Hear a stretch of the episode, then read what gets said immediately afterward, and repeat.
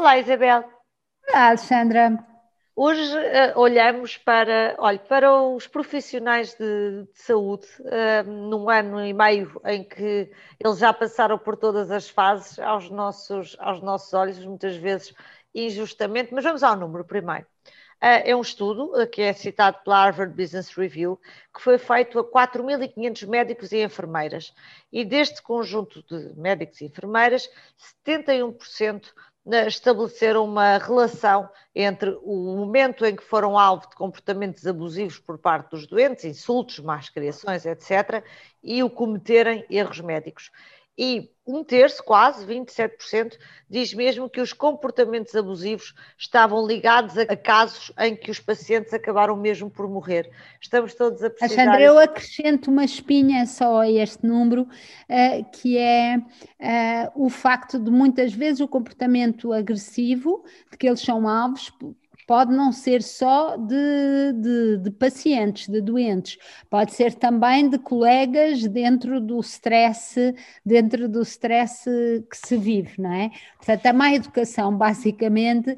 pode vir de muitas fontes, mas o que se percebe deste estudo é que uh, tem consequências, ou seja, não é só uma coisa que passa, porque nós, quando somos alvos de uma injustiça, de tudo isso, ficamos com uma raiva latente que impede o cérebro de pensar bem. Portanto, isto não é uma vingança, ou seja, uh, estes médicos e enfermeiras não quiseram prejudicar os doentes porque eles os insultaram ou porque os familiares deles os insultaram, mas uh, porque o seu cérebro ficou menos capaz de tomar decisões corretas. Aliás, como qualquer um de nós no, nos nossos eh, respectivos trabalhos que têm um impacto muito menor, porque não estamos propriamente a salvar vidas nem a, nem a cuidar, a curar pessoas, uh, sempre que estamos sob uma enorme pressão e alguém está em cima de nós, uh, ou a gritar ou a ser indelicado, menos capacidade nós temos de resolver de uma forma eficaz o problema. Eu acho que qualquer pessoa compreende bastante bem isto.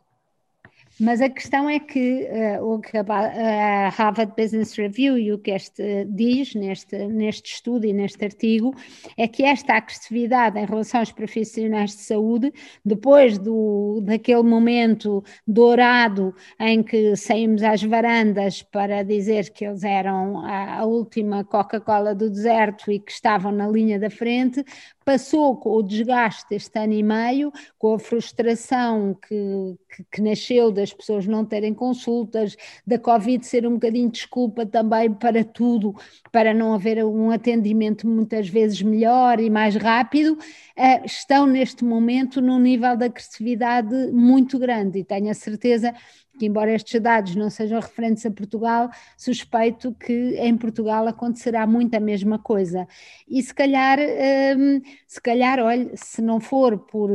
por boa educação, pelo menos que seja por egoísmo, como e nós por instinto de autopreservação, não é? Quando vamos ao médico, sabermos, sabermos tratá-los como deve ser, que aliás devia ser extensível a todas, a todas as profissões, mas, mas em particular aos médicos, porque Isabel, neste caso, as consequências podem ser catastróficas.